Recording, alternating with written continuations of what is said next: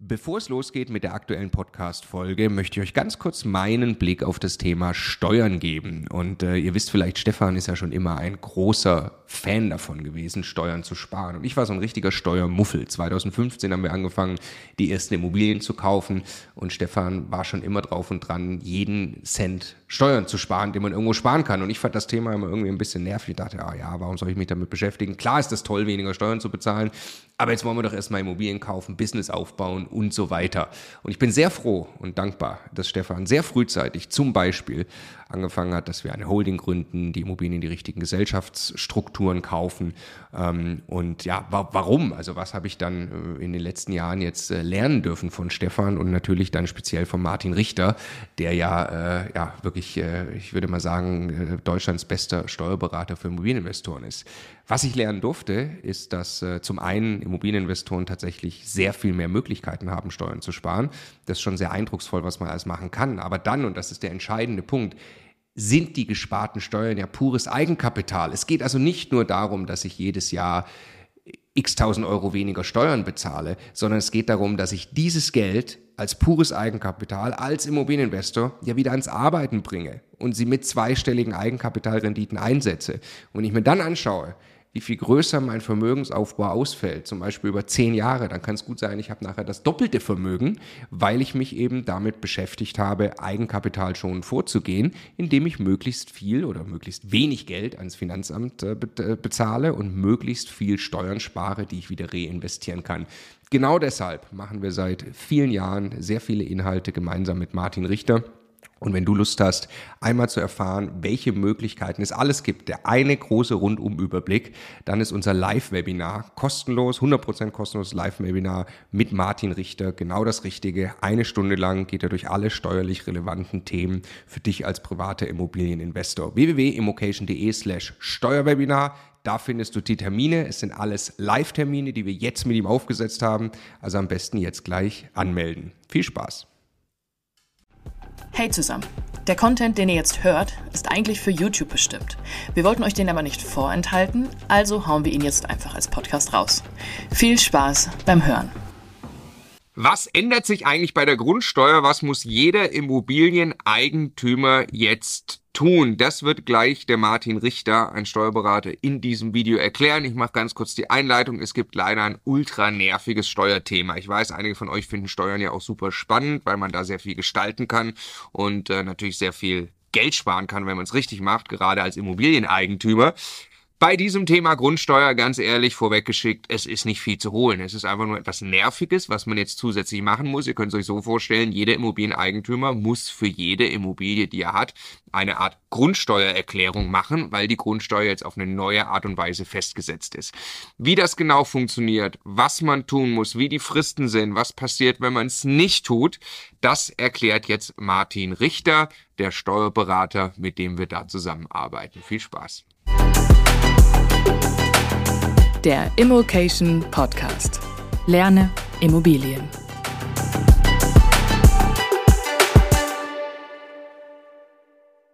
Hallo zusammen. Ja, große Ereignisse werfen ihre Schatten voraus.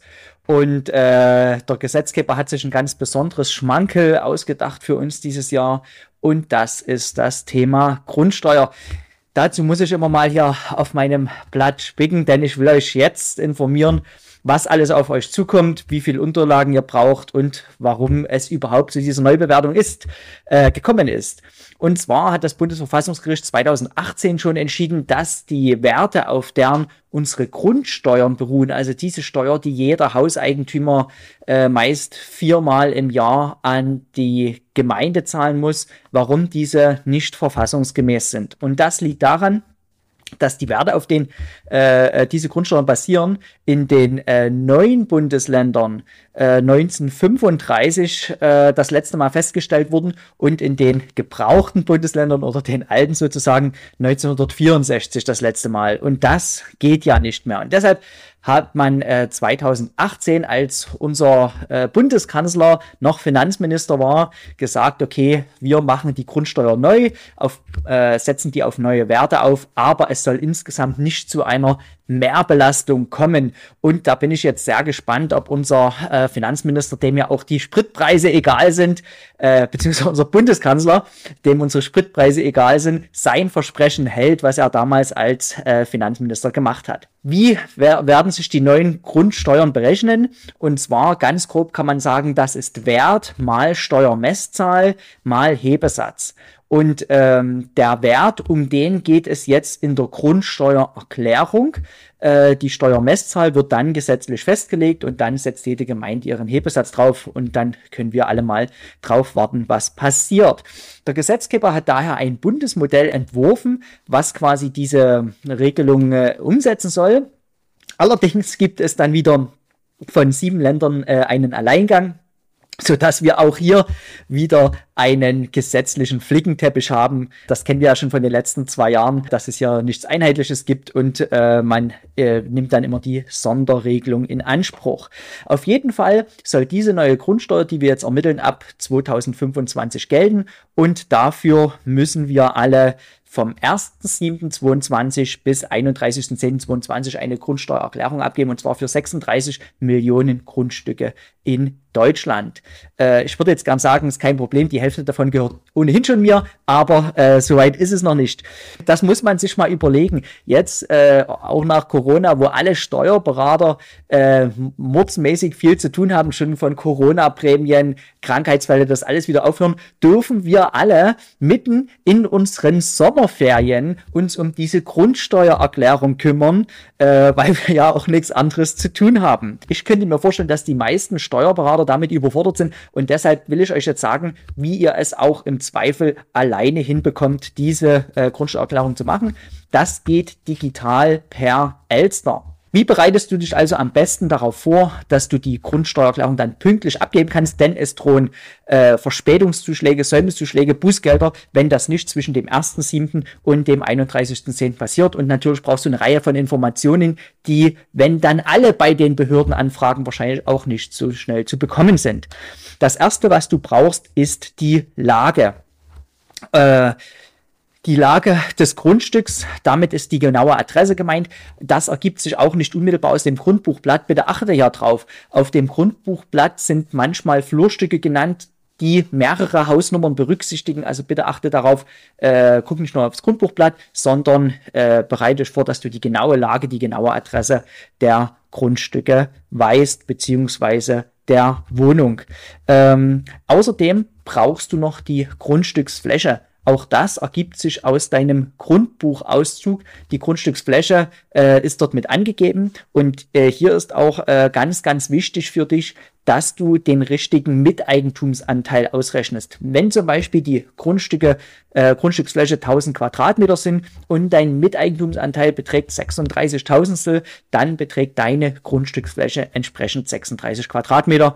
Das musst du dann richtig eintragen. So, und jetzt kommt eine Sache, äh, die mich äh, ja, besonders aufregt, sage ich mir mal. Ähm, ihr müsst auch noch den Bodenrichtwert ermitteln. Und äh, der Bodenrichtwert, äh, den müsst ihr bei Boris äh, ermitteln, also dem äh, Bodenrichtwertservice der Länder. Und ähm, hier müsst ihr dann die Adresse eingeben und dann ergibt sich ein Bodenrichtwert. Aber Achtung, wenn ihr das jetzt schon vorbereitet, kann es sogar sein, dass der Bodenrichtwert dann gar nicht richtig ist. Denn viele ähm, Bundesländer, viele Gemeinden wollen jetzt im äh, zweiten Quartal die Bodenrichtwerte nochmal rückwirkend auf den 1.1.22 an, äh, ja, anheben oder anpassen. Und äh, das kann also sein, dass dann euer Bodenrichtwert äh, den ihr jetzt raussucht, dass der noch gar nicht richtig ist. Also bitte immer gucken, ob das der Bodenrichtwert auf den Stichtag äh, des 1.1.22 ist. Und seid auch hier bitte vorsichtig. Erstens, hier gibt es jetzt viele Dienstleister, wenn ihr im Internet die Bodenrichtwertsuche äh, eingebt, die euch dann irgendein kostenpflichtiges Produkt andrehen. In der Regel ist die Bodenrichtwertrecherche kostenlos. Also www.bodenrichtwerte-boris.de, dann steht auch der Hinweis, diese Bodenrichtwerte gelten nicht für die äh, Feststellungserklärung zur Grundsteuer. Ihr müsst also dann noch warten, bis ihr die richtigen Bodenrichtwerte zur Feststellungserklärung der Grundsteuer bekommt. Dann geht es weiter. Welche Unterlagen braucht ihr noch? Ihr müsst natürlich wissen, welche Grundstücksart das ist, also Einfamilienhaus, Zweifamilienhaus, Mietwohngrundstück, unbebautes Grundstück, Geschäftsgrundstück und so weiter. Denn daran äh, knüpft sich dann das Bewertungsverfahren an, ob es jetzt im Ertragswertverfahren beispielsweise oder im Sachwertverfahren bewertet wird. Das nächste, was ihr noch braucht für eure Immobilie, ist das Baujahr oder die Baualtersklasse. Und auch hier wird es wirklich schwierig. Stellt euch vor, je äh, neuer das Haus ist, desto höher ist auch der Gebäudewert. Ist irgendwie logisch. Jetzt stellt euch aber vor, ihr habt ein Haus äh, aus dem 18. Äh, oder 19. Jahrhundert gekauft und habt das kernsaniert. Dadurch müsste sich eigentlich eine neue Baualtersklasse äh, ergeben, ähm, die sich aus äh, der, äh, dem Sanierungsstatus ergibt. Äh, hier ist noch nicht genau klar, wie das in die Erklärung eingetragen werden muss oder ob man faktisch nur das tatsächliche Baujahr äh, nimmt. Wenn es äh, über Sanierungen die äh, Baujahrklasse ändert oder die äh, Baualtersklasse, dann kann es sogar passieren, dass innerhalb eines Hauses mehrere Baujahre anzugeben sind. Dies kann sowieso passieren, wenn man äh, aufgestockt hat oder nachträglich das Dachgeschoss ausgebaut hat. Also hier äh, wird es wahrscheinlich noch neue Informationen geben, wie mit Kernsanierung umzugehen ist. Das nächste, was ihr äh, braucht, um die Feststellungserklärung richtig auszufüllen, ist die Wohn- oder die Nutzfläche. Und zwar äh, auf den Stichtag 1.1.2022. Äh, das bedeutet, ihr könnt jetzt nicht unbedingt die alten Bauakten rausnehmen, sondern wenn Anbauten, Aufstockungen und so weiter äh, äh, stattgefunden haben, dann braucht ihr auch den neueren Wert, der dann wiederum äh, in die Grundsteuer eingearbeitet werden muss. Im besten Fall misst man nochmal nach oder achtet zumindest darauf, dass die Bauunterlagen, die man zur Wohn- oder Nutzfläche hat, dass die noch aktuell sind. Ja, und dann braucht ihr äh, auch noch etwas, und zwar sucht bitte schon mal euren letzten Grundsteuerbescheid raus. Den bekommt ihr nicht jedes Jahr, sondern immer nur dann, wenn sich Änderungen ergeben oder wenn ihr die Immobilie neu gekauft habt. Denn dort steht die Steuernummer und das zuständige Finanzamt drauf. Das müsst ihr nämlich auch in eurer Steuererklärung eingeben in die Erklärung zur äh, Grundsteuer. Ja, und dann kommt noch ein weiterer Fakt dazu. Da weiß jetzt auch gerade noch niemand, ob ihr den selber recherchieren müsst oder ob das das Finanzamt dann tatsächlich macht. Und zwar die sogenannte Mietniveaustufe.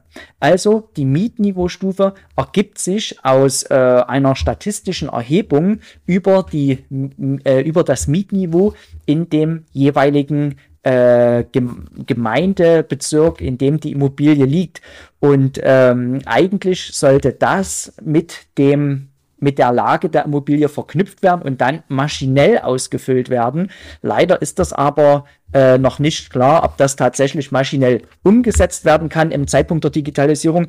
Ich habe mir hier mal äh, einen Kommentar zur Grundsteuer besorgt und äh, da sind tatsächlich einige Tabellen hinten dran, die man dann durchforsten muss, um die Miet Niveaustufe richtig zutreffend herauszufinden. Ja, das sind also die Sachen, die ihr schon mal vorbereiten könnt. Äh, ich sage es jetzt also äh, nochmal, damit ihr äh, eine Liste habt. Es ist also ähm, die Lage, die genaue Adresse, die Grundstücksfläche, der Bodenrichtwert, die Grundstücksart, das Baujahr, die Wohn- und die Nutzfläche, äh, den, die Steuernummer, das zuständige Finanzamt und die Mietniveaustufe, die ihr definitiv äh, benötigt. Und äh, um das alles vorzubereiten, bereiten, falls ihr es noch nicht gemacht habt, solltet ihr euch so einen Elster-Account anlegen. Äh, das dauert auch paar Tage, bis man dann die Zugangsdaten bekommt, damit ihr das über Elster direkt selber machen kann, könnt. Ja, soweit erstmal dazu. Ähm, zum Glück, und das kann ich als Vermieter sagen, hat die Diskussion, äh, ob die Grundsteuer jetzt auf den Mieter umgelegt wird äh, oder nicht, erstmal ein Ende gefunden. Das bedeutet, äh, eine Mehrbelastung für die Vermieter wird sich an der Stelle wahrscheinlich nicht ergeben. Ich wünsche euch viel Erfolg und wünsche euch äh, die nötige Zeit und den freien Kopf, damit ihr weiter erfolgreich investieren könnt. So, jetzt habe ich noch was ganz Besonderes für euch zum Schluss. Und zwar, wenn ihr einfach keinen Bock auf dieses Thema habt, dann geht's euch wie mir. Es gibt in diesem Thema de facto nicht wirklich was zu gewinnen. Man kann eigentlich nur verlieren, indem man es irgendwie falsch macht. Außerdem kann man vor allem Zeit verlieren, weil es extrem aufwendig ist natürlich. Und wir haben uns dann überlegt, was wäre jetzt hier der, der, der Immocation-Weg, euch da vielleicht drin zu unterstützen. Logischerweise ist das keine ausführliche Ausbildung. Ähm, das macht in dem Fall überhaupt keinen Sinn, sondern wir haben einfach den Martin und den Timo Steuerberater, mit dem wir auch arbeiten, gebeten, hey, lasst uns das doch möglichst effizient, zentral, schlank, ein kleines Team aufbauen, was einfach ganz effizient Grundsteuererklärungen abarbeiten kann. Dieses, genau dieser Service ist für euch entstanden. Ja, dann müsst ihr nicht 7, 8, 900 Euro beim Steuerberater zahlen, der das für euch machen kann, sondern könnt uns einfach die ganzen Dokumente rüberkippen. Wer da Lust drauf hat, immocation.de slash Grundsteuer. Dort ist alles beschrieben. Viel Spaß.